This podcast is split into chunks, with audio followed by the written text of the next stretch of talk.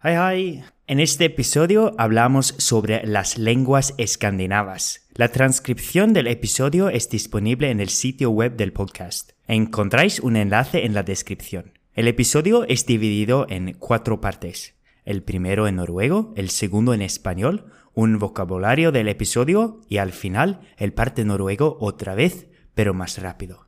Vamos. Norsk, dansk og svensk er svært nært i slekt med hverandre. Å være i slekt med betyr å være i samme familie som. Norsk, dansk og svensk er veldig like hverandre.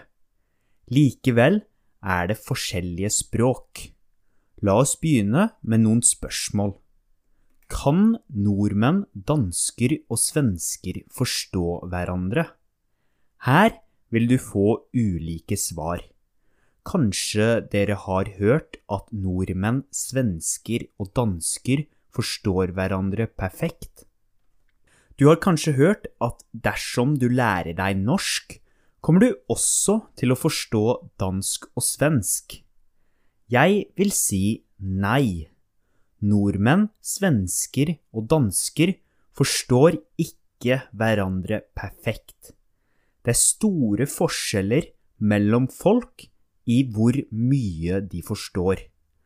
Alle vil forstå litt av hverandres språk.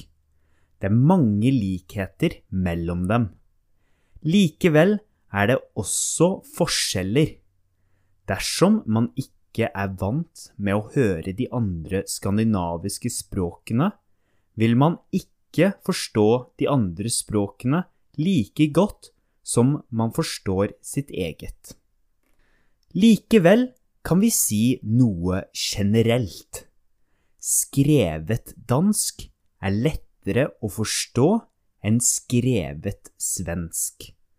Dansk og norsk bokmål er veldig like. Svensk bruker derimot noen bokstaver som ikke blir brukt på norsk. I tillegg er skrivemåtene og rettskrivinga litt annerledes. Noe som gjør at like ord mellom norsk og svensk kanskje skrives ganske annerledes. Så skriftlig dansk er lettere å forstå enn skriftlig svensk. Men muntlig svensk er mye lettere å forstå enn muntlig dansk. Muntlig dansk er nok det svensker og nordmenn sliter mest med. Svensk og norsk ligner mer på hverandre muntlig. Det er lett å forstå muntlig svensk, men muntlig dansk kan være vanskeligere å forstå.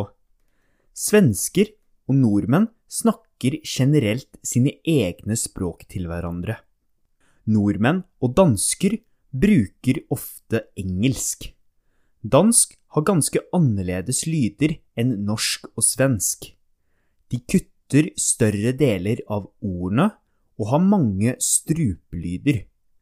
Strupelyder er lyder som kommer fra halsen. For nordmenn og svensker høres det ut som om de ikke uttaler ordene skikkelig.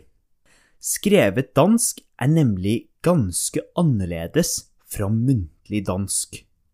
Muntlig og skriftlig dansk er ganske ulike hverandre. Dette kan sammenlignes litt med engelsk skriftlig og engelsk muntlig, som også er ganske ulike hverandre. Hvor godt skandinaver forstår hverandre, vil avhenge av personen. Det er forskjeller i hvor godt ulike personer forstår de ulike språkene. Likevel er nordmenn i gjennomsnitt bedre til å forstå svensker og dansker enn svensker og dansker er til å forstå norsk. Danskene er dårligst til å forstå de andre skandinaviske språkene. Dansker har størst problemer med å forstå de andre skandinaviske språkene. Dette er nok fordi dansk er mer ulik de andre to, svensk og norsk, spesielt i muntlig form. Nordmenn er kanskje best til å forstå de andre språkene på grunn av vår historie. Norge har vært en del av både Danmark og en del av Sverige. I tillegg har vi mange dialekter på norsk. I Norge er vi mer vante med å høre store forskjeller i eget språk enn de er på svensk og dansk. Likevel blir vi fra Skandinavia dårligere til å forstå hverandres språk. Ungdommer forstår dårligere de andre språkene enn de voksne. Dette er jo litt trist, siden språkene egentlig er like nok til at vi burde forstå hverandre. Kanskje du har lyst til å lære deg både dansk og svensk etter du har lært deg norsk? Eller kanskje du allerede har lært deg et skandinavisk språk? Gjerne legg igjen en kommentar på nettsida, og fortell oss om dine planer eller erfaringer med andre skandinaviske. Un resumen en español. El noruego, el danés y el sueco son relacionados entre sí y se parecen bastante. Aún así, son lenguas distintas con diferencias marcadas.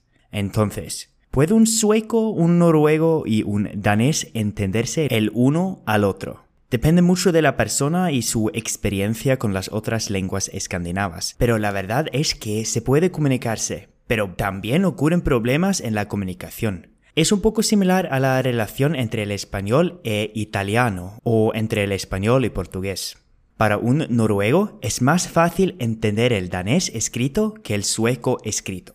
Eso es debido a la relación histórica entre el bokmål y el danés.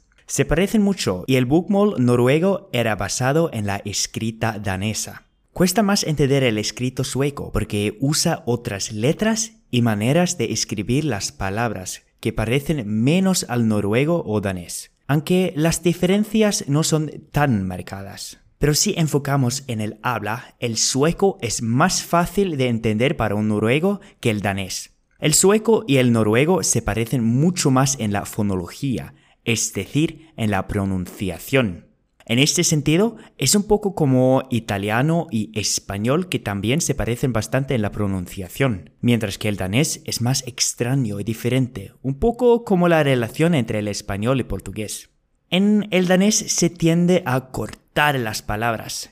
También hay unos sonidos muy extraños que no existen en el noruego, como un D débil, y muchos sonidos que se producen en la garganta. El habla danés es muy diferente del escrito, un poco como en el inglés o el francés, donde no se pronuncia las palabras como se escribe. Eso lo hace más difícil entender para un noruego. Aún así, la comprensión de las otras lenguas escandinavas depende mucho de la persona. Hay grandes diferencias debido a la experiencia que cada uno tiene con las otras lenguas. Las personas que viven cerca de las fronteras tienden naturalmente a entender las otras lenguas mejor que nosotros que vivimos más lejos de nuestros vecinos escandinavos. No obstante, Estudios han ilustrado que los noruegos en general entienden mejor las otras lenguas escandinavas comparado con los suecos y daneses. Al otro lado, cuesta mucho más entender el sueco y el noruego para un danés porque es tan diferente en la fonología.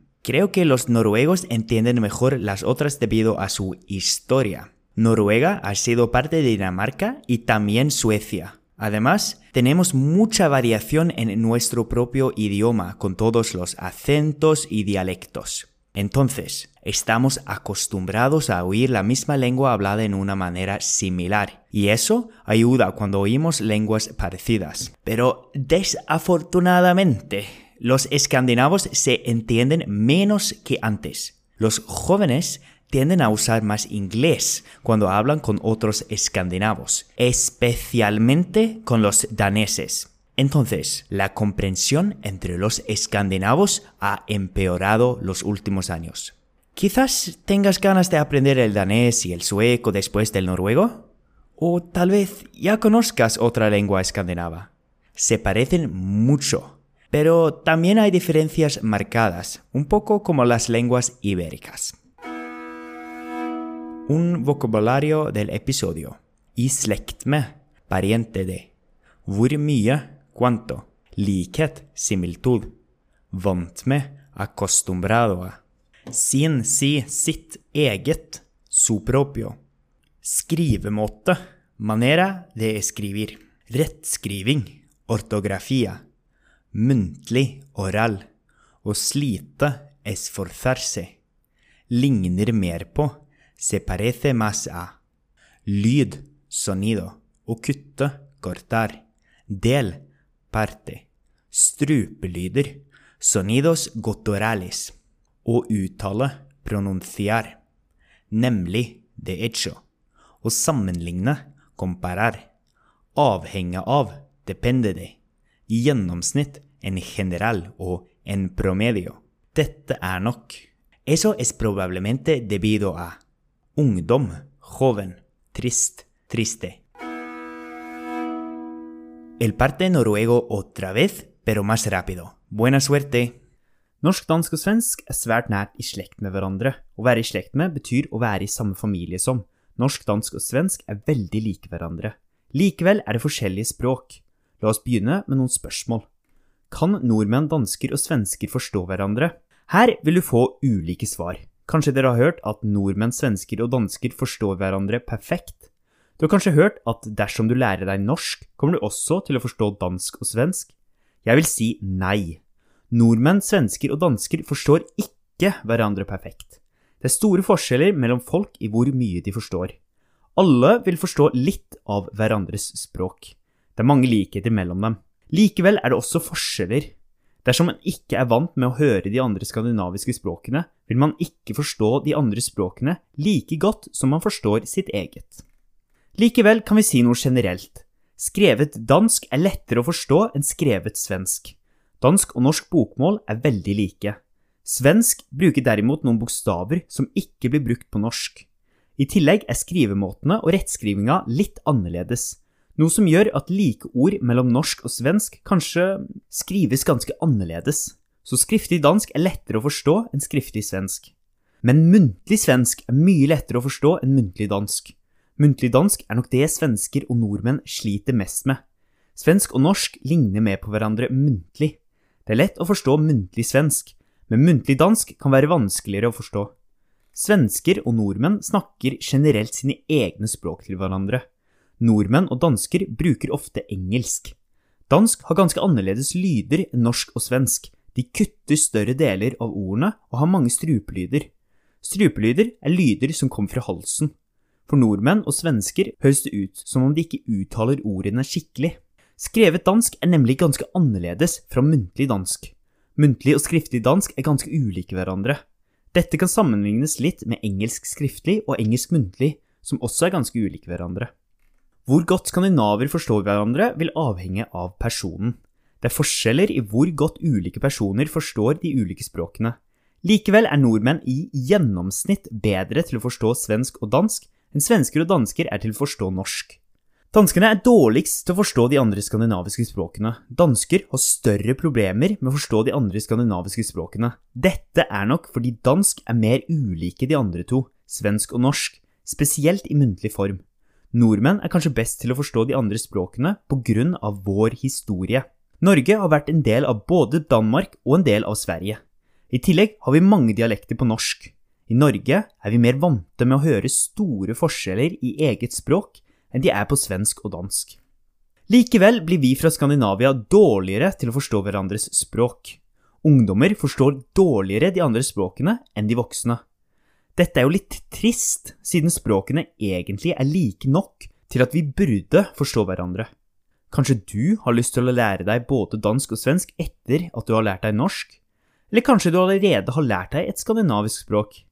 Gjerne legg igjen en kommentar på nettsida, og fortell oss om dine planer eller erfaringer med andre skandinaviske språk. Esto fue lo todo para este episodio. Espero que nos veremos en el próximo. Ha det bra!